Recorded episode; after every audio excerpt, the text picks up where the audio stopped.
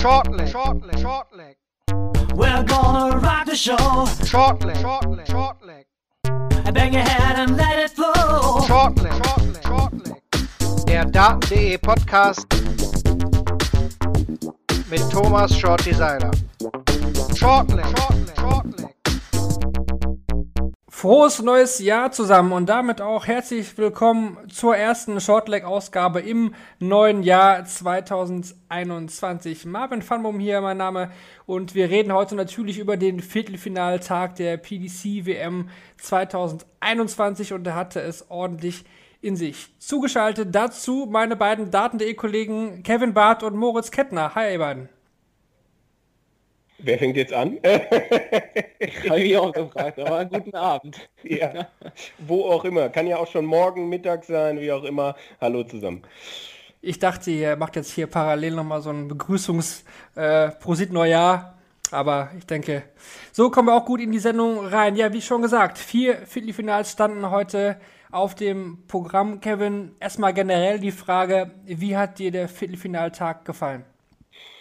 Ja, gut. Also es war einiges dabei. So, wir haben äh, ein sehr enges Spiel gehabt, ein, na, zwei klare, wo ich beim einen natürlich absolut überrascht war. Generell habe ich, glaube ich, im Nachmittagsprogramm genau andersrum getippt. Also äh, mal wieder für mich zu sehen, dass, dass ich einfach gar nicht mehr tippen sollte.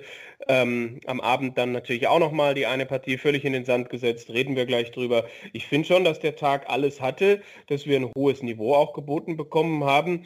Ähm, es gab äh, bestimmt schon schwächere Viertelfinaltage. Bestimmt wird mich da jetzt irgendwer eines Besseren belehren, aber es hat schon Spaß gemacht. Moritz, wie sah es bei dir aus? Es waren einige mit dem Line-Up, sag ich mal, von den Namen her jetzt nicht ganz so zufrieden, aber dafür haben die Spiele doch einiges äh, ja, gehalten heute. Ja, vor allem die haben ja auch performt, wenn ich nicht zu viel vorweggreifen darf, aber ein Bunting, der über 100 spielt, ein Gurney, der den Price kitzelt. Also genau die, mit denen man vorher nicht gerechnet hat und wo wir jetzt überlegt haben, bringen die das wirklich jetzt ins Viertelfinale ein? die haben auch performt. Und klar, zum Abschluss des Tages dann noch der, der am meisten performt hat. Das war dann der absolute Wahnsinn. Also kann man nur sagen, man kann über diesen Viertelfinaltag nur glücklich sein. Dann gehen wir noch rein in die Spiele. Zunächst in den Nachmittag, Kevin. Steven Bunting war ein Spieler, wo wir alle, drei oder auch alle anderen, die auch hier im Podcast schon waren, während der WM gesagt haben, also den trauen wir eigentlich nicht viel zu. Also wenn der die Runde jetzt überstanden hat, okay, hat er jetzt halt gewonnen, aber dann wird er halt das Spiel danach verlieren. Und jetzt steht er tatsächlich im Halbfinale, weil er Christopher Thalski mit 5 zu 3 schlägt und auch deutlich der bessere Spieler war. Ja, wahrscheinlich würden auch alle Parallelslalomfahrer dieser Welt sagen, dass äh, sie das nicht erwartet hätten. Keine Ahnung, Stephen Bunting. Äh, Wahnsinn, also hat sich ja heute nochmal gesteigert. Ne? 101er Average, 3-0 in Sets vorne. Ratajski kommt zurück, verkürzt auf 4 zu 3, aber dann findet Bunting auch die Mittel äh, und die, die Scores und einfach nochmal die Leistung, um das dann auch zu Ende zu spielen. Also es war nicht so, dass er sich irgendwie durchgewurschtelt hat, sondern dass er das wirklich mit Klasse gemacht hat. Ratajski hatte das Problem, dass im ersten Set einige Doppel nicht gefallen sind und danach halt vieles gegen ihn gelaufen ist. Der hat aber auch insgesamt kein schlechtes Spiel gemacht, aber Bunting war eben einfach besser und äh, setzt sich schon auch verdient durch, aber das war nicht zu erwarten, stimmt. Moritz, wie sieht es bei dir aus? Ich hatte zwischendurch irgendwie nicht das Gefühl, dass Bunting hier über 100 spielt. Hat sich irgendwie für mich nicht so angefühlt. Wie ist da deine Einschätzung? Ja, es war so ein bisschen Cruising. Also war so ein Modus, in dem er einfach sich gut fühlte, aber da waren schon einige Highlights mit dabei.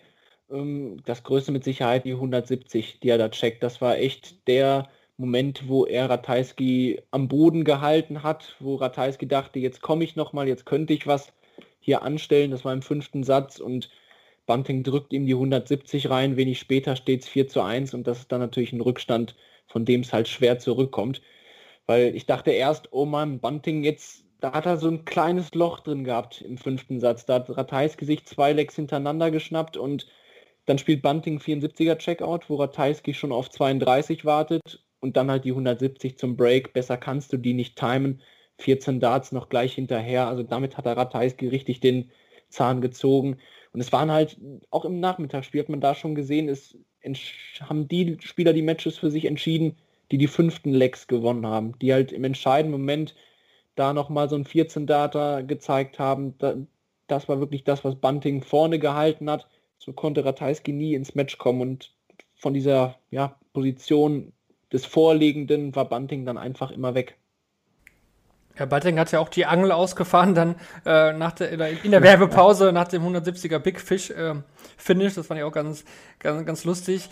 Kevin, zwischendurch im siebten Satz hat Ratajski 124 gescheckt und Bunting war auf 40 Rest. Da dachte ich, boah, wenn das vielleicht nochmal so ein kleiner Turning Point war, gewinnt dann auch den Satz.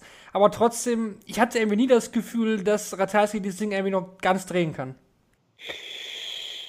Ja, ich weiß nicht. Also als ich es verfolgt habe, dachte ich dann irgendwie, hm, äh, Bunting muss jetzt halt noch mal was bringen ähm, und muss halt jetzt dann auch zeigen, dass er es zu Ende spielen kann. Und es ist ja nicht so, als ob Bunting in den letzten Jahren diese Matches auch über diese Distanz ständig gespielt hätte. Und deswegen war das für mich dann schon nochmal eine Prüfung, die Bunting zu erfüllen hatte. Und er hat es dann geschafft, Ratajski in diesem achten Satz auch nochmal ein paar eher unlösbare Aufgaben dann letztendlich auch zu geben. Ähm, aber auch, ja, Ratajski hat, ich habe es gerade gesagt, er hat nicht schlecht gespielt, aber so diese Phase, wo es dann wirklich mal, wo der Motor richtig läuft, wo, wo, wo ein großer Moment nach dem anderen da ist, du hast schon recht, das äh, war jetzt nicht so der Fall. Es war eher ein bisschen abgehackter bei ihm. Ähm, und ja, ich weiß nicht, was ich äh, da hätte sehen können oder habe kommen sehen, als Ratajski da auf 4-3 verkürzt hat. Ich hätte mir schon vorstellen können, dass wir in den neunten Satz gehen, aber Bunting hat sehr, sehr schnell ihm dann auch wieder gezeigt, äh, hier kommst du nicht weiter, mein Freund. Er hatte halt jedes Mal eine Antwort. Also direkt nach dem Satzverlust den 12 Data gespielt und das war ein Break. Also okay.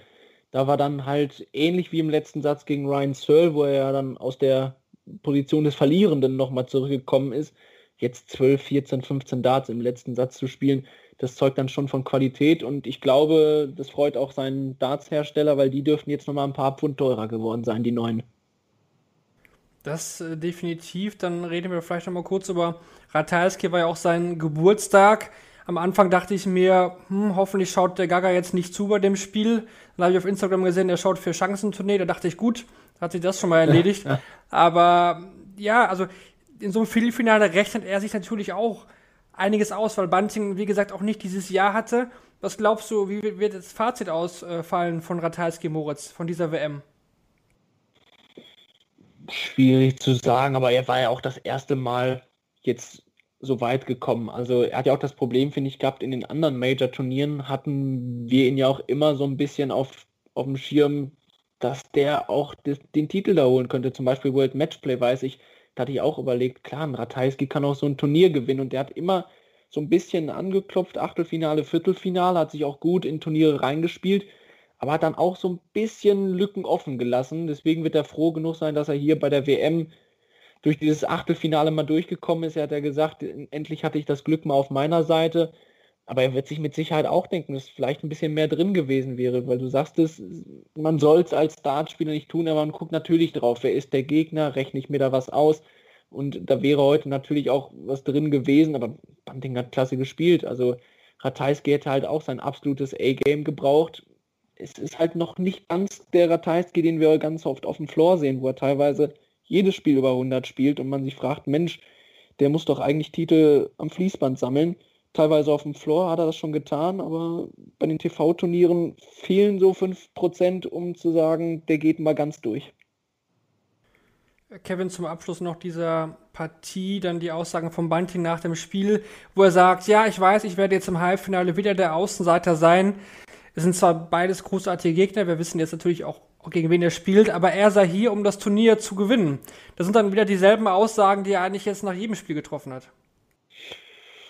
Ja, nun, ähm, wenn man ihn jetzt so spielen sieht und er hat sich einfach auch von Spiel zu Spiel ge gesteigert, dann nimmt man ihm zumindest ab, dass er das selber auch glaubt. Also ich äh, habe das auch am Anfang bezweifelt, aber inzwischen äh, sehe ich schon auch, dass da echt jemand Selbstbewusstsein hat und dass da bei jemandem einiges gut ist und jemand an genau das glaubt, was er da gerade hat, seine neuen Darts und so weiter. Weil ansonsten äh, wird das so nicht funktionieren. Ansonsten kannst du nicht über, über so eine Distanz dann so eine Leistung abliefern. Ich bin mir immer noch nicht sicher, äh, ob er recht hat mit dem, was er sagt. Aber wenn er, wenn er die Leistung so halten kann, dann ist das natürlich jemand, dem man das zutrauen kann. Ich bezweifle es halt aufgrund dessen, was wir ähm, einfach in den vergangenen Jahren gesehen haben, wo er nie der Spieler war, der diesen entscheidenden Schritt gehen konnte. Da hat sich ja heute noch einer von diesen Leuten ins Halbfinale gespielt. Ja, dazu kommen wir auf jeden Fall. Denn, ähm, ja, aber trotzdem erstmal der Nachmittag. Gary Anderson, Kevin, 5 zu 1, Sieger gegen Dirk van, van Duivenbode. Nach dem Suljovic-Spiel haben wir eigentlich gar nicht über die Leistung geredet, sondern nur über das, wie das zustande gekommen ist, das alles, was außen rum passiert ist. Das hat Anderson dann selbst dann nach dem nächsten Spiel noch thematisiert. Also eigentlich ging es gar nicht um seine Leistung am Board, aber heute hat er die Pfeile sprechen lassen. Ja, es ist das erste Mal gewesen, dass der Average dann auch äh, dreistellig war in diesem Turnier bei Gary Anderson. Ähm, gegen Mensur war das kein schlechtes Spiel. Es war, glaube ich, auch, hm, war, es Mitte 90? Ich weiß es nicht. Gegen, Im nächsten Spiel war es auf jeden Fall äh, diese Mitte 90. Er war aber auch nicht ganz zufrieden. Aber heute hat er sehr, sehr viel richtig gemacht. 50 Prozent auf die Doppel getroffen ähm, in jeder Scoring-Kategorie vor Dirk van Duivenbode gewesen. Bei dem war das Scoring ein großes Problem und es gab ein paar Knackpunkte. Dirk gewinnt den ersten Satz und lässt dann im äh, zweiten Satz in zwei verschiedenen Legs Chancen liegen. Wenn er da das 2-0 macht, kann das Spiel in eine ganz andere Richtung gehen. Und ein anderer Knackpunkt, fünfter Satz. Dirk steht auf 40, Gary checkt 131. Kurz darauf vergibt Dirk auch noch wichtige Darts, um zum 2 zu 2 in diesem Satz auszugleichen. Also er konnte das Momentum nicht mehr auf seine Seite bringen. Er hat viele Fehler gemacht, die er in den Matches davor nicht gemacht hat. Und Gary hat sehr, sehr viel richtig gemacht und gewinnt deshalb diese Partie 5-1. Vielleicht ist das ein Satz zu hoch, aber ähm, es ist durchaus verdient, dass er da jetzt im Halbfinale steht.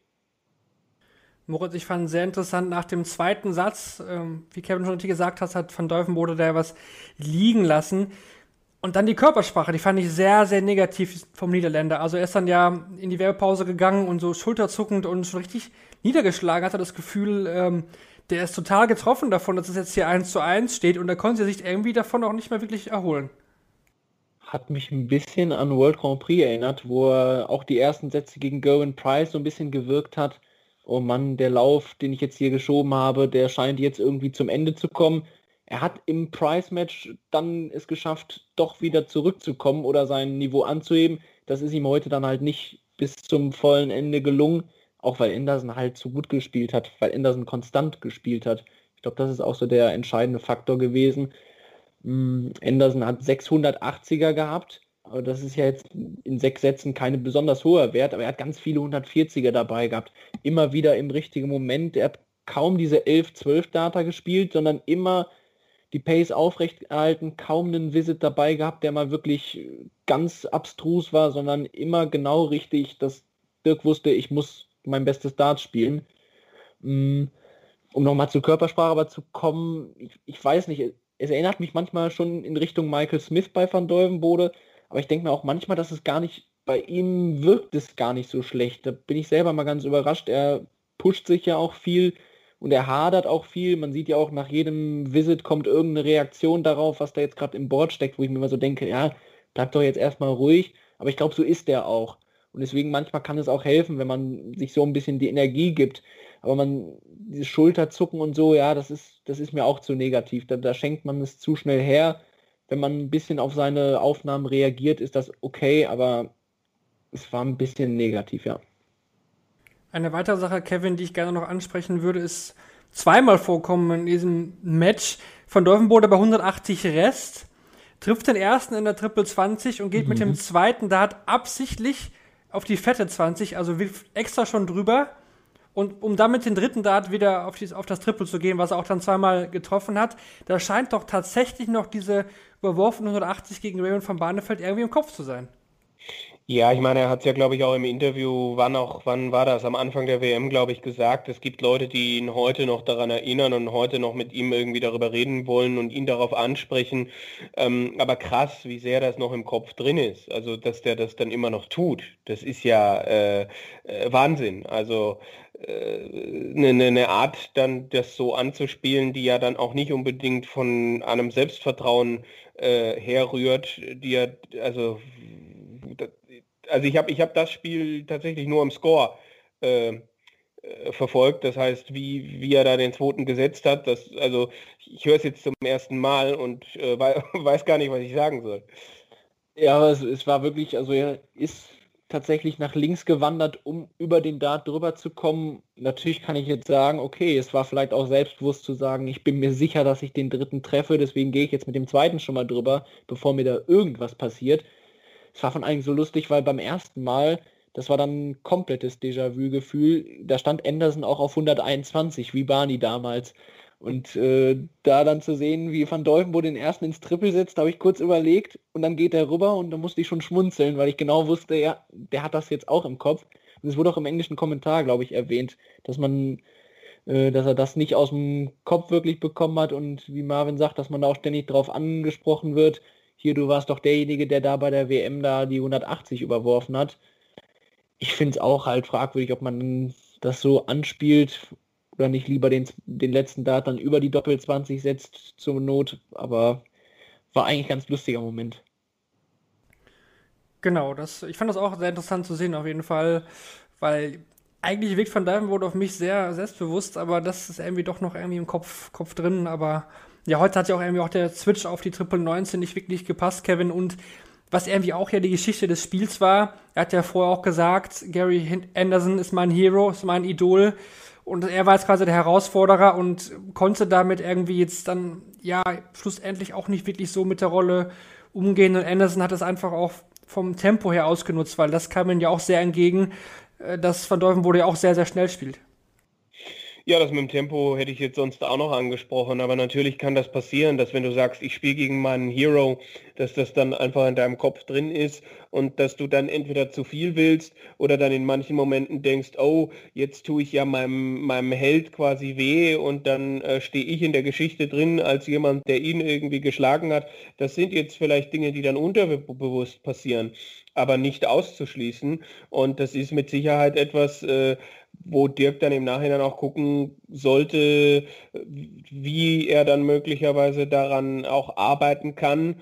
Also ich glaube, seine Lernkurve, das ist eben jetzt etwas. Ne? Er hat in diesem Jahr einen Riesenschritt gemacht von einem talentierten Spieler, bei dem man wusste, der könnte theoretisch, zu einem Spieler, der jedem, der jedem gefährlich werden kann. Diesen Schritt hat er gemacht und jetzt muss er halt schauen, äh, dass er genauso gefährlich bleibt und dass er vielleicht dann noch konstanter wird und äh, in Matches, wo dann etwas gegen ihn läuft, dann auch äh, zur richtigen Zeit gewisse Ideen hat, um dann Dinge wieder zu ändern. Und es wird nicht das letzte Mal sein, dass er gegen seinen Hero Gary Anderson spielt, es sei denn, der wird Weltmeister, denn dann halte ich einen Rücktritt doch nicht für ganz unwahrscheinlich. Hm, interessanter Call, tatsächlich. Hätte ich jetzt gar nicht so um, auf dem Schirm gehabt. noch zehn Jahre. Gegen Rod ja, äh, ein Interview davor, also vor dieser Tablegate-Geschichte, äh, hatte er nach seinem ersten Spiel gesagt, er will nächstes Jahr ja wieder Gas geben, ähm, äh, um, um nochmal zwei vernünftige Jahre spielen zu können. Also äh, ich, ich, ich weiß halt auch nicht so richtig, was ich jetzt aus den Aussagen von ihm irgendwie lesen soll. Ähm, und jetzt gerade, wenn er dann wirklich diesen WM-Titel holen sollte, äh, dann, also, dann weiß ich halt nicht, wie er das dann noch irgendwie in den nächsten zwei Jahren äh, toppen möchte. Also ich glaube, dann hat er sehr viel erreicht.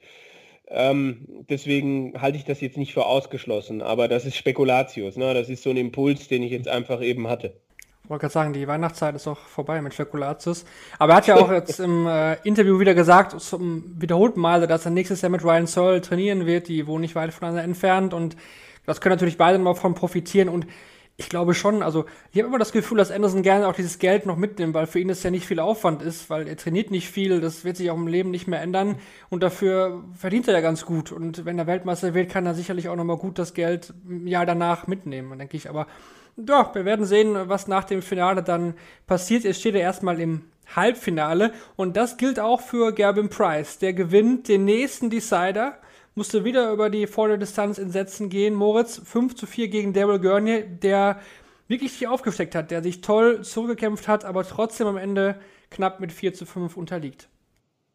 Du sagst es, gewinnt im Decider und das ist auch der Stichwort, das Stichwort für die einzelnen Sätze, denn Gurney hat ja das Ding 18 zu 17 in Legs gewonnen, weil Gerwin Price die Sätze gewinnt, die ins entscheidende fünfte Leg gehen. Und da hat er wirklich gezeigt, was in ihm steckt. Da war ein 72er Finish dabei, was ich mich jetzt sofort erinnern kann, obwohl ich jetzt gar nicht mal in Erinnerung habe, ob das zum, ich überlege gerade aus welchem Satz das stammt, aber da hat er auch auf Doppel 10, ich glaube im fünften Satz war es genau, da hat er dann mal trotzdem nach acht Fehlversuchen hintereinander irgendwie die Doppel 10 getroffen, weil es lief nicht viel zusammen, hat er auch selbst gesagt, das war unbeständig, das war mal Hü, mal Hot hat Gurney zurück ins Spiel gelassen. Das ist ja auch etwas, was wir von Price aus der Vergangenheit kennen, dass er ja das Spiel hat, um sich eine große Führung herauszuspielen, aber öfter dann mal vor der Ziellinie so einen Spieler noch mal reinlässt. Ähm, mittlerweile kann er sich in eine Reihe mit Van Gerven stellen, was die Interviews geht. Er baut auch nur noch seine Bausteine zu Sätzen zusammen. Äh, sagt er immer, dass er die, die Gelegenheiten gebombt hat. Also, dass er da irgendwie was weggeworfen hat. Couldn't hit barn door das Scheunentor, das bemüht er in jedem, äh, in jedem Interview. Das hat er die letzten drei Sätze nicht getroffen nach eigener Aussage, aber es kam irgendwie rechtzeitig wieder. Ähm, und Gurney, ja, der hat uns, glaube ich, alle überrascht. Heute hat er leider die Gelegenheiten nicht genutzt. Also da haben sich deutlich mehr Gelegenheiten ihm präsentiert, noch als es eigentlich jetzt das Leckverhältnis aussagt. Da sprechen dann die, die 35% auf Doppel, klingen jetzt gar nicht so schlecht, aber da war viel dabei, wo auch auf der Doppel 16 eigentlich im frühen Stadium des Matches wirklich den, die komplette Wende hätte schaffen können. So ist er immer hinterhergelaufen. Aber da hat er einige Chancen, auch auf seinen, seiner Doppel 16, aber auch auf Tops war da viel dabei, wo er echt so Chancen verpasst hat, wo man gesagt hat, jetzt hättest du das Match umdrehen können. Und so musste er immer hinterherlaufen. Die 143 war für mich so ein Knackpunkt. Also äh, oh ja. darüber haben wir ja noch. Also äh, ähm, also gerade im fünften, sechsten Satz, was Gurney da an Chancen liegen lässt und ähm, entsprechend dann dieser fünfte Satz, es steht 2-2, äh, Gurney steht auf 32, verhaut drei Stück und Price macht ihm 143 zu und geht 3 zu 2 in Führung. Das ist für mich so ein Punkt. Generell muss Gurney in meinen Augen eigentlich 4-2 führen. Stattdessen liegt Price 4-2 vorne, dann kommt Gurney zurück, macht das 4-4 ähm, und im Entscheidungsleck dann diese 108er Geschichte, ähm, soweit ich es weiß, kriegt, kriegt er da keinen Dart auf den Doppel und, und Price macht dann halt zu. Also er, er lebt in diesem Turnier schon auch davon, dass die Gegner in, in den falschen Momenten dann vielleicht auch gewisse Fehler machen. Also er, er findet Wege, diese Matches zu gewinnen, das erkenne ich an, aber ähm, äh, es wäre jetzt nicht so, als hätte Gurney heute alles weggespielt und trotzdem hatte Price eben Probleme. Und das macht diese WM jetzt für mich auch so unfassbar schwierig zu callen. Weil für mich war Price eigentlich auch bis heute noch der Spieler, den ich absolut auf dem Favoritenzettel ganz oben stehen hatte, weil ich dachte, der kann sich genau, wenn es darauf ankommt, steigern aber das war heute echt, also äh, da ist er davon gekommen in meinen Augen. Und er thematisiert es ja auch selber, dass es besonders im Kopf passiert. Ich glaube, das ist sein großes Problem. Er hat ja zugegeben, dass er eigentlich jeden Tag dran denkt, die Nummer 1 der Welt zu werden. Ob sich dieser Druck jetzt erhöht, weil wir wissen ja, dass die Nummer 1 der Welt ausgeschieden ist. Also wird Price Weltmeister, ist er die Nummer 1 der Welt. Ich glaube, das wird auch vor dem Halbfinale nochmal eine große Rolle im Kopf spielen und erst recht vor dem Finale. Und er sagt ja, ich, ich denke da viel zu viel drüber nach, was da aktuell passiert. Nicht, dass das ihm noch zum Hindernis wird. Ja, ist halt die Frage, wie wichtig die Nummer 1 der Welt tatsächlich ist. Also dieser Status, das ist dann schon, ich weiß nicht. Also ähm, äh, gerade gerade er, der bei einer WM wahrscheinlich noch nie wirklich sein absolutes A-Game spielen konnte und so ein tolles Jahr gespielt hat, da müsste die WM an sich erstmal wichtiger werden. Aber natürlich, klar, das wird jetzt bei jedem von denen, die jetzt noch dabei sind, wird das noch im Kopf rumtanzen. Ähm, weiß ich nicht, Gary Anderson gewinnt am Nachmittag 5-1 und sieht dann am Abend, wie schwer sich Price tut. Und jetzt ist ja auch noch ein WM-Finale zwischen Anderson und Price wieder möglich, habe ich vorhin gelesen dann nochmal. Das war mir auch nicht so bewusst.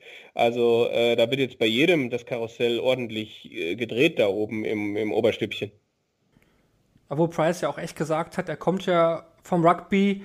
Und ich glaube, dem ist das brutal wichtig, dass er die Nummer 1 der Welt wird. Also ich habe das Gefühl, dass dem das wirklich die Welt bedeutet. Also der würde den Weltmeistertitel nehmen, aber ich glaube, diese Nummer 1 der Welt zu sein, der beste Dartspieler auf dem Papier, wirklich schwarz auf weiß ausgedruckt, kann er sich aufhängen, übers Bett hängen. Ich glaube, das wäre dem echt brutal, brutal wichtig. Und er hat natürlich jetzt die gute Chance, weil eben Van Gerven ausgeschieden ist. Trotzdem würde ich noch ganz kurz über den Decider sprechen wollen. Moritz, den fängt er an mit 40 äh, mit mhm. 60 und 40 und ihm reichen 16 Darts, um das Ding zu gewinnen. Ich würde mich mal aus dem Fenster legen, dass sowas in anderen Spielen eigentlich nicht reicht. Also 16 Darts im Decider kommt man selten mit durch.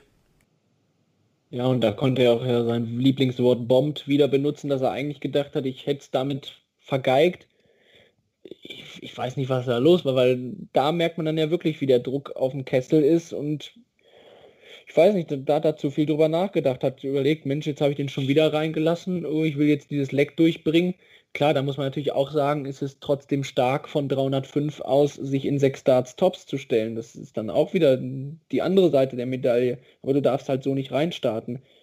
Ähm, weiß jetzt gar nicht, auf welche Seite ich mich da eher schlage, auf die Seite des Positiven zu sagen, gut, dass er sich trotz dieses Starts noch nach 15 Darts so ein Finish gestellt hat oder wieso er überhaupt so reinstartet. Hm, klar, andere Spieler heute hätten da drauf rumgetrampelt.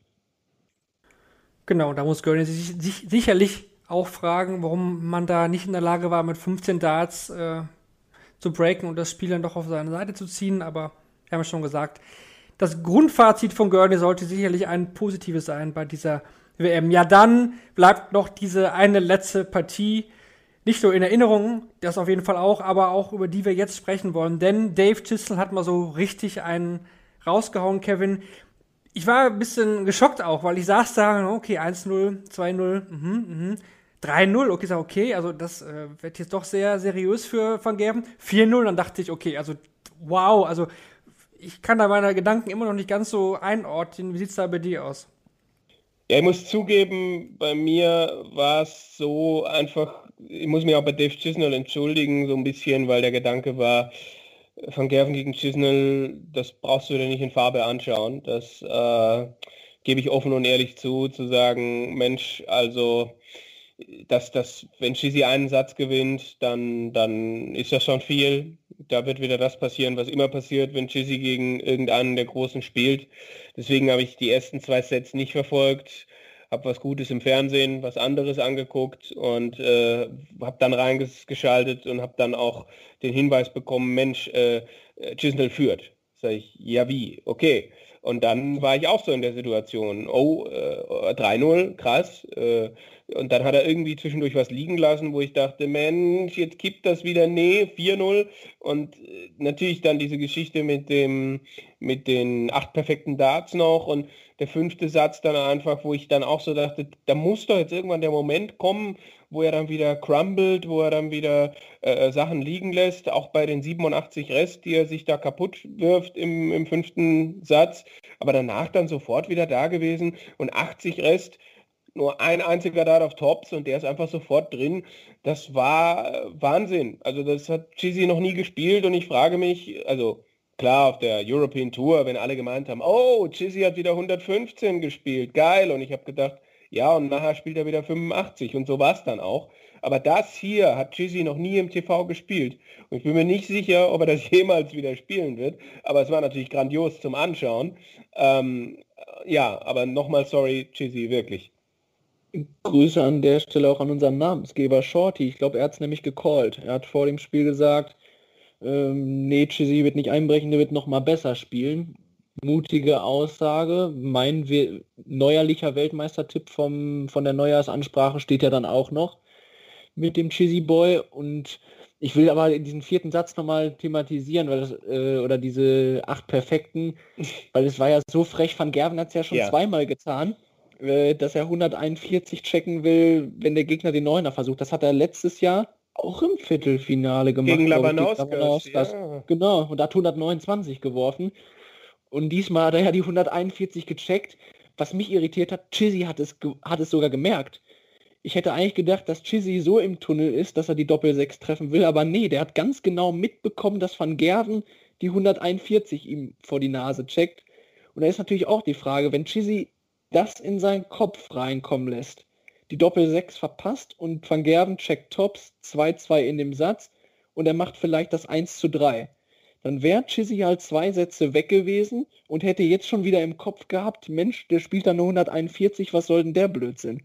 Fand ich sehr überraschend, dass er überhaupt sagt, dass, dass er das mitbekommen hat und ihn das auch beeinflusst hat.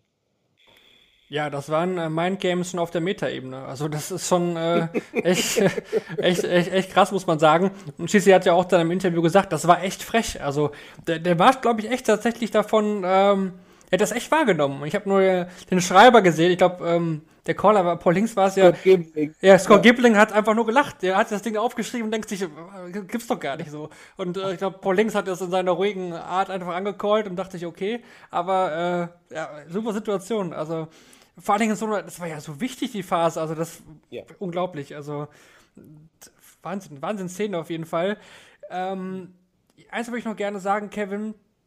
Ähm, Van Gerven auch im Interview danach natürlich wieder, wie immer muss man auch sagen, er ist ein sehr guter Verlierer, er hat sich wieder gestellt und ähm, er erkennt dann auch an, dass Schüssel einfach der Bessere war. Aber er muss sich sicherlich auch vorwerfen lassen, dass er hier total ausgescored wurde von Schüssel. Also er konnte beim Score einfach nicht, nicht mithalten, weil sonst ließ sich das auch bei Van Gerven gar nicht so schlecht. Er hat jetzt nicht viele Doppel verpasst oder so, er hatte einfach wenige Chancen. Ja, grundsätzlich, wenn ich das jetzt hier mir anschaue, äh, Chizzy kriegt hier 21, 31 Darts auf dem Doppel und Van Gerven kriegt nur 16. Also das ist schon Wahnsinn. Ich weiß gar nicht, ob ich das, also die Geschichten bei Van Gerven, wenn er verloren hat, hingen schon oft auch damit zusammen, äh, dass die Doppel nicht äh, funktioniert haben. Weiß ich nicht, äh, sechs vergebene Matchstarts im Halbfinale 2018 gegen Cross zum Beispiel oder auch gegen, gegen Van Barneveld, als er da im Achtelfinale raus ist, 2016, waren ein paar äh, Doppeldarts vorbei, äh, obwohl das, also Scoring hat heute auch schon auch zu, zu wünschen übrig gelassen. Chizzy natürlich spielt ein 107er Average, 107,34. Van Gerven 98,29, aber das war nicht der Van Gerven aus den äh, letzten Spielen. Also diese totale Maschine, die, die alles gewinnen kann. Und da äh, haben, hab glaube ich nicht nur ich, sondern auch der Kollege Lutz Wöckener, da haben ein paar andere auch immer wieder gesagt, ähm, Van Gerven äh, fliegt hier so durchs Turnier und äh, Fabelwerte und äh, hat der nicht dann möglicherweise zu viel schon gegeben und kommt dann nicht irgendwann mal das Spiel, äh, wo er dann nicht so viel geben kann. Und das ist genau in diesem Moment halt passiert. Und er hatte halt das Pech, dass er da einen Gegner gehabt hat, der das unfassbar bestraft hat. Also ähm, selten sind, ist das alles so ausgenutzt worden. Und es kam ja dann auch noch die Statistik rein, dass Van Gerven das letzte Mal 2009 ein WM-Spiel zu Null verloren hat, damals in der zweiten WM-Runde gegen Phil Taylor. Ich glaube, da hatte seine Freundin noch eine Zahnspange. Das sind jetzt aber Anekdoten hier. Ich, ich will aber, ich fand es einen total guten Punkt mit dem Pulver verschießen, weil ich glaube auch, dass, das wäre jetzt mal eine verwegene Theorie von meiner Seite, dass auch das Spiel gegen Joe Cullen so ein bisschen sein Übriges getan hatte. Im englischen Kommentar wurde es auch so ein bisschen erwähnt, MG wollte kämpfen und er hatte auch diese Momente dabei, da war ja einmal ein 150er Checkout, wo Chizzy auch schon, glaube ich, einen Satzstart hatte, um auf 3-0, 4-0 irgendwas zu erhöhen, wo man auch wieder so im Moment dachte, oh, das ist jetzt der Moment. Mhm. Aber er hatte nicht genug Energie, um dieses, diesen, ja, diesen Fight weiterzuleben. Und dafür sind ihm dann halt die Scores also zu dünn gewesen. Er hatte da nicht Energie genug, um irgendwie durch das Leck durchzukommen. Das war, hat ihm irgendwie gefehlt. Was ja komisch ist, weil er ja wirklich dann auch äh, Pause hatte. Ja, also der hatte äh, sogar zwei Tage Pause. Mhm. Das Und stimmt. Deswegen, und es ist, John Part hat es glaube ich auch beschrieben, er hat gesagt, das ist auch gar nicht auf dem körperlichen Ebene, sondern einfach so vom Kopf her, dass man jetzt Ja. Da so ausgeschlaucht war. Also dass er rein körperlich vielleicht da gewesen ist, aber das mental nochmal aus diesem Rückstand zu kommen, gerade nach einem schwierigen Jahr. Gut, man kann immer jetzt auch sagen, war das ja wirklich so schwierig, wenn man sich anguckt, was er dieses Jahr doch an Preisgeldern gewonnen hat, aber das haben wir ja thematisiert. Ähm, aber dann ist es vielleicht halt schwieriger, in so einem Viertelfinale dann nochmal zurückzukommen. Naja, wenn man sich jetzt anguckt, ich glaube, dass äh, Michael van Gerven, ja gut, 2021 ist, also WM 21, wir sind schon in 21, aber sagen wir es mal anders. Michael van Gerven hat in den letzten sechs Monaten es geschafft, drei sehr, sehr deutliche Niederlagen im TV zu kassieren. Da waren 4-11 beim, beim Matchplay gegen Whitlock dabei, beim World Grand Prix, was hat er da verloren? 0-3. 0-3, siehst du auch, glaube ich, nur zwei Legs gewonnen oder so. Und jetzt halt dann noch so eine Geschichte. Also ähm, die Tatsache, dass Michael van Gerven im TV mal verliert, die hat es immer wieder mal gegeben. Aber dass er so klar verliert und das dann dreimal in sechs Monaten, das ist auch sehr, sehr neu. Also da bin ich, äh, müsste man mal nachgucken, wann es das wiederum zuletzt gegeben hat. Aber das ist so etwas, wo ich sage, Mensch, also spätestens da äh, merkt man, da ist dieses Jahr vielleicht irgendwas nicht so gelaufen wie, wie sonst. Es spricht aber auch für die anderen Spieler, die eben dann auch wissen, ich kann ihn mir jetzt krallen, die sich nicht von dieser das gab es ja immer wieder in der Vergangenheit. Ne? Da hat man die Gelegenheit und irgendwie in dem Moment, wo man drüber nachdenkt, jetzt kann ich ihn knacken, ja. fängt man äh, an drüber nachzudenken. Und das haben die Spieler, die ihn dieses Jahr so deutlich geschlagen haben, eben auch nicht getan. Chizzy hat heute ist zu Ende gespielt. Der hat ja. nicht einen Moment lang, er hat vielleicht kurz mal Zweifel aufkommen lassen, aber hat die dann auch in dem Moment wieder beseitigt. Und das erleben wir in diesem Jahr. Und das ist dann auch vielleicht, wenn Van Gerven sich verwundbar zeigt, wenn er nicht sein Top-Level spielt, dass eben die Spieler aus der zweiten Reihe es endlich, äh, du hast das glaube ich auch ganz oft angemahnt, es endlich schaffen, es mal zu Ende zu spielen. Und nicht immer nur, ja, ich klopfe mal an, ich spiele mal einen hohen Average und am Ende gewinnt doch Van Gerven, sondern ich bringe es über die Ziellinie. Und ich habe äh, Ian White unterschlagen bei der Europameisterschaft, der auch einen ja. hohen Sieg gegen Van Gerven gelandet hat. Wir sind also bei vier Siegen, vier hohen Siegen von drei unterschiedlichen Spielern, die allesamt nicht unter den Top 6 der Welt standen zu dem Zeitpunkt, als sie genau das getan haben. Dabei sind wir aber auch wieder bei der Statistik, dass sie alle ähm, in der nächsten Runde rausgeflogen sind. Dann liefere ich doch direkt noch einen Fun Fact nach mit Bunting. Anderson, Price und Schissel sind nur noch Spieler mit dabei, die die Chance hatten, während Weihnachten, Neujahr auch nach Hause zu gehen, also das Hotel quasi zu verlassen will jetzt keine, ich will jetzt keine Diskussion aufmachen, aber das sind Spieler, die jetzt nicht irgendwie reisetechnisch da verhindert worden sind. Das nur nebenbei, ich weiß nicht. Weiß, weiß, man, weiß man, ob die alle zu Hause waren?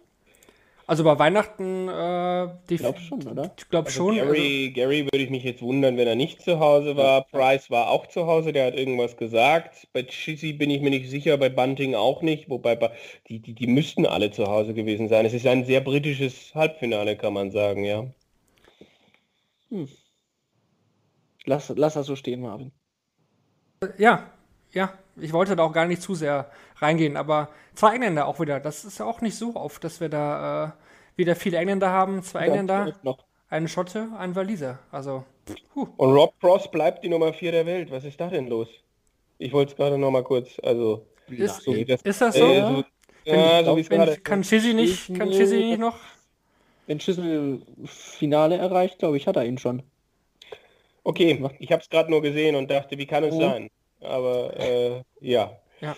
Das wäre ein Thema für morgen. Also morgen können wir jetzt schon mal ankündigen, machen wir die Premier League Prediction, machen wir immer dann ähm, in der Ausgabe für das Finale und das könnte ja zum Beispiel bedeuten, dass äh, Rob Cross komplett aus der Premier League rausfällt, aber dazu dann morgen mehr. Wir sind schon recht weit heute. Ich denke mal, beim Spieler des Tages brauche ich jetzt nicht zu fragen, denn Dave Chisel wäre da wohl Kandidat Nummer 1, oder? Muss, oder? Also vor, vor Cheesy hätte ich Bunting gesagt, aber nee, dann, dann muss es äh, dann muss es Cheesy sein, ja. Und welches Spiel hat euch am meisten gepackt? Ist es auch das ähm, 5 zu 0 von Cheesy über MVG oder war da eine Partie dabei, wo er sagt, na, das hat mich irgendwie doch noch ein bisschen mehr angesprochen? Gut, vom Spannungsgehalt muss man ja eigentlich zu Price gegen Gurney gehen, ne? Wenn du das machst. Also ich bleibe da auch beim Match des Tages bei Chisnell van Gerven. Einfach von dem von dem Gefühl, was man hatte, dieses Spiel zu gucken, dass man einfach so ein bisschen in Schock da saß und so dachte, wow, passiert das gerade, ne? Also hat mich umgehauen, die letzte Nummer da. Ja, ich kann, ich kann doch hier nicht die ganze Zeit mit dem Kettner äh, auf derselben Bahn schwimmen. Das geht ja nicht. Das ist ja also. dann wirst du auch, dann wirst du auch disqualifiziert, wenn du auf derselben Bahn schwimmst.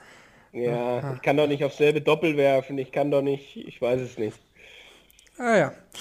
Deswegen, ich möchte hier auch nicht so viel Harmonie verbreiten. Weihnachten ist ja auch vorbei. Also da müssen ja. wir auch mal jetzt hier ein bisschen Kontroverse reinbringen, wenn auch nicht künstlich. Ja, dann haben wir jetzt sind noch... Sind wir jetzt die Heiligen Drei Könige eigentlich, wenn wir den Zusammenhang herstellen? 6. Januar ist nicht mehr weit. Die Frage ist, dürfen die in Corona-Zeiten überhaupt rumgehen? Okay, ja, ist gut, komm. Kevin Marvin Balthasar, ich weiß. ja, genau, Ketner Marvin. Ketner Marvin. Ketner Marvin Bart. Schreib's an die Haustür. okay. Oh Mann. Ah, sehr gut, sehr gut. Das äh, wäre vielleicht mal was, Marketing-Gag oder so. Können wir uns da mal überlegen. Ja, Leute, 96 Spieler sind gestartet und jetzt haben wir noch vier über. Zwei Halbfinals stehen dann morgen am Samstag auf dem Programm. Es gibt keine Nachmittagssession mehr, heißt, wir haben jetzt nur noch zwei Sessions jeweils am Abend. Das erste Halbfinale wird dann morgen sein Stephen Bunting gegen Gerwin Price und dann gefolgt von Dave Chisnell gegen Gary Anderson. Kurzer Vorausblick eurerseits. Bunting, Price, Moritz. Price sicherlich der Favorit, aber Bunting definitiv auch nicht chancenlos, oder? Definitiv nicht. Wenn er das von heute nochmal abspult, steckt Gerwin Price in argen Problemen. Es sind halt, wie ich auch eben schon gesagt habe, die beiden Spieler, die es heute geschafft haben, diese fünften Legs für sich zu entscheiden. Und ich glaube, das wird auch morgen äh, diktieren, in welche Richtung das Match geht. Ich denke, dass sich Price eher nach vorne stellen wird, aber dann muss Bunting halt zusehen, dass er die engen Sätze in seine Richtung lenkt. Wenn Gervin Price auch wie heute durchkommt, weil er die fünften Legs gewinnt, da muss Bunting zur Stelle sein, da muss er bei Anwurf in fünf Aufnahmen spielen, dann hat er eine Chance, dann kann er den Price auch umwerfen. Ansonsten habe ich auch die Sorge, dass es für Bunting zu viel ist. Die Sorge hatten wir aber jetzt schon drei Runden lang, deswegen freue ich mich auf ein knackiges Spiel. Kevin, ich schenke dir 10 Euro und möchte, dass du wettest. Auf wen würdest du dann Geld setzen? Auf Chisi oder Gary Anderson? Gary Anderson. Würdest du auch volle 10 Euro drauf setzen? Ja, doch. Also, äh, ich gehe mit dem Fluch. Ich gehe mit dem Chizzy macht das nicht nochmal. Chizzy spielt 97,4. Äh, Gary irgendwie, weiß nicht, macht, macht das nächste Topspiel. Chizzy hat keinen guten Tag auf die Doppel und deswegen kommt er nicht durch, obwohl er vielleicht in manchen Momenten nah dran ist. Äh, Gary nickt vielleicht auch ein paar Legs, aber äh, ich glaube nicht, dass, äh, also ich, ich gehe mit diesem, mit diesem Fluch. Ich, ich, ich gehe gerne mit sowas, ja. Ja, vor allem, dann darfst du jetzt ja mal Wayne Mardell nochmal vielleicht sagen, dass er nochmal was Böses in Richtung Anderson sagen soll. Dann ist er vielleicht genug Feuer für das Spiel drin. Ich glaube, das hat seine Frau hat sogar getwittert, dass, dass Wayne Mardell mal noch was Böses sagen soll, damit Anderson fürs Halbfinale ein bisschen was zu abzuarbeiten hat. Mm, mal gucken. Mm. Ja, ich meine, der Rhythmus wird ja Gary auch wieder entgegenkommen. Da muss man ja, inzwischen muss man ja bei Gary auch immer darüber reden, äh, was der Gegner vielleicht anstellen könnte. Ähm, und ich sehe jetzt nicht, dass äh, Chizzy ihn da irgendwie äh, rausbringen könnte. Ne? Stimmt, das ist keiner, der da irgendwie groß Mätzchen macht. Ne? Aber ja. trotzdem, interessanterweise, ist der Anderson der einzige verbliebene PDC-Weltmeister im Turnier. Gut, Bunting ist auch BDO-Weltmeister, aber sowohl Chizzy als auch Gavin Price und nehmen wir jetzt mal die BDO-WM raus, Team Bunting, haben noch keine WM-Titel. Also die Wahrscheinlichkeit ist jetzt relativ hoch, dass es einen frischen, neuen, erstmaligen Weltmeister gibt. Das ist das auch nochmal am Rande. Also da ist auch die Frage, Kevin, wie, wie weit kann da auch die Erfahrung von Anderson mit den zwei WM-Titeln im Rücken auch jetzt helfen in so einer entscheidenden Turnierphase? Äh, total, glaube ich. Also das alles schon mal gemacht zu haben, auch mal äh, dann irgendwie irgendwo vielleicht mal mit ein bisschen Glück durchgekommen zu sein. Ähm, ich meine, er hat es dieses Jahr ja auch ins World Matchplay, äh, nicht dieses Jahr, verdammt, es ist ja schon 2021. Er hat es in der letzten äh, Saison ja auch ins, Halb, in, ins Finale vom, vom World Matchplay geschafft und äh, also es ist alles, natürlich kann man sich dann bei ihm dann auch die Frage stellen, äh, was, was der Körper irgendwann sagt. Ja, also ich weiß jetzt nicht, inwiefern der Rücken und all das äh, bei seinem letzten WM-Titel schon äh, ein Faktor waren. Da ist der Gary Anderson-Experte Marvin van den Boom vielleicht eher äh, für eine Aussage geeignet, keine Ahnung. Ähm, aber äh, ich glaube, dass das vielleicht das sein kann, was ihn am ehesten aufhält. Also ansonsten glaube ich schon, dass jetzt vieles dafür spricht, dass Gary Anderson äh, diesen Titel irgendwie holt, weil Price müsste mal was zeigen, was er in diesem Turnier noch nicht gezeigt hat, nämlich einfach mal konstant gut auf einem hohen Level spielen und nicht äh, zwischendurch das Problem mit dem Scheunentor bekommen auch Chizzy müsste eine Konstanz an den Tag legen, die wir so von ihm noch nicht gesehen haben. Und Steven, ja okay, für mich ist Steven Bunting noch so eine Geschichte, wo ich denke, wenn der diese Welle weiter reiten kann und er hat schon mal einen WM-Titel gewonnen, zwar nicht bei der PDC, aber bei der BDO und also äh, Anderson Bunting wird mir schon auch Spaß machen im Finale, muss ich sagen. Das spielt auch die Rolle, dass Price noch ist der einzige von den Vieren noch, der nie ein WM-Finale gespielt hat und er thematisiert nicht, dass ihm da die Ziellinie vor Augen kommt und dann geht's schief. Mhm. Ja, vergiss dann bei Chizzy, ne? Auch BDO WM-Finaler gespielt, damals gegen Martin Adams. Das ist auch schon Ewigkeiten her, aber tatsächlich, also Bunting der Einzige, auch noch ein cooler Fakt, der noch keinen WM-Finaler gespielt hat. Oh, äh, Price, sorry. Bunting hat natürlich auch schon mhm. dementsprechend seinen WM-Titel eingefahren. Also sehr, sehr offenes Ding zu Anderson nochmal kurz, Kevin, wo du es angesprochen hast. Also ich kenne jetzt nicht seine ähm, seine, seine Krankenakte. Krankenakte. Ich habe da jetzt keinen Einblick genau äh, aus den Jahren zuvor. Ähm, aber ähm, was ich da jetzt sehe mit dem Verlauf des Turniers ist einfach der Fakt, dass er eigentlich an sich keine Erwartung irgendwie hat. Er sagt ja immer Kickstarter 2021 neue Saison und das münzt er ja nicht auf das Jahr an sich, sondern auf die neue Saison nach der WM. Da will er Gas geben, da will er mehr trainieren. Gut, ob er es dann wirklich macht, hm, mal sehen, glaube ich jetzt auch noch nicht so dran. Aber irgendwie habe ich das Gefühl, dass der sich nicht so viel Druck macht wie die Jahre davor. Also er hat jetzt auch vor der WM natürlich gesagt, die Favoriten sind ganz andere Leute. Und das war ja de facto auch so. Und deswegen glaube ich, dass äh, das echt auch ein Bonus sein kann. Mal gucken, wie es dann am Ende aussieht. Ja, äh, möchte noch jemand was sagen oder sind wir soweit durch für den Viertelfinaltag? Meinetwegen machen wir einen Deckel drauf. Mhm. Dann machen wir den Deckel drauf auf diese Ausgabe. Morgen dann natürlich nach den Halbfinals die Analyse der beiden Semifinals. Wie schon gerade angekündigt, die Premier League Prediction für 2021 machen wir auch in unserer Jubiläumsausgabe. Mehr dazu dann morgen, wenn es wieder heißt Shortleg, der Daten.de Podcast. Macht's gut. Ciao.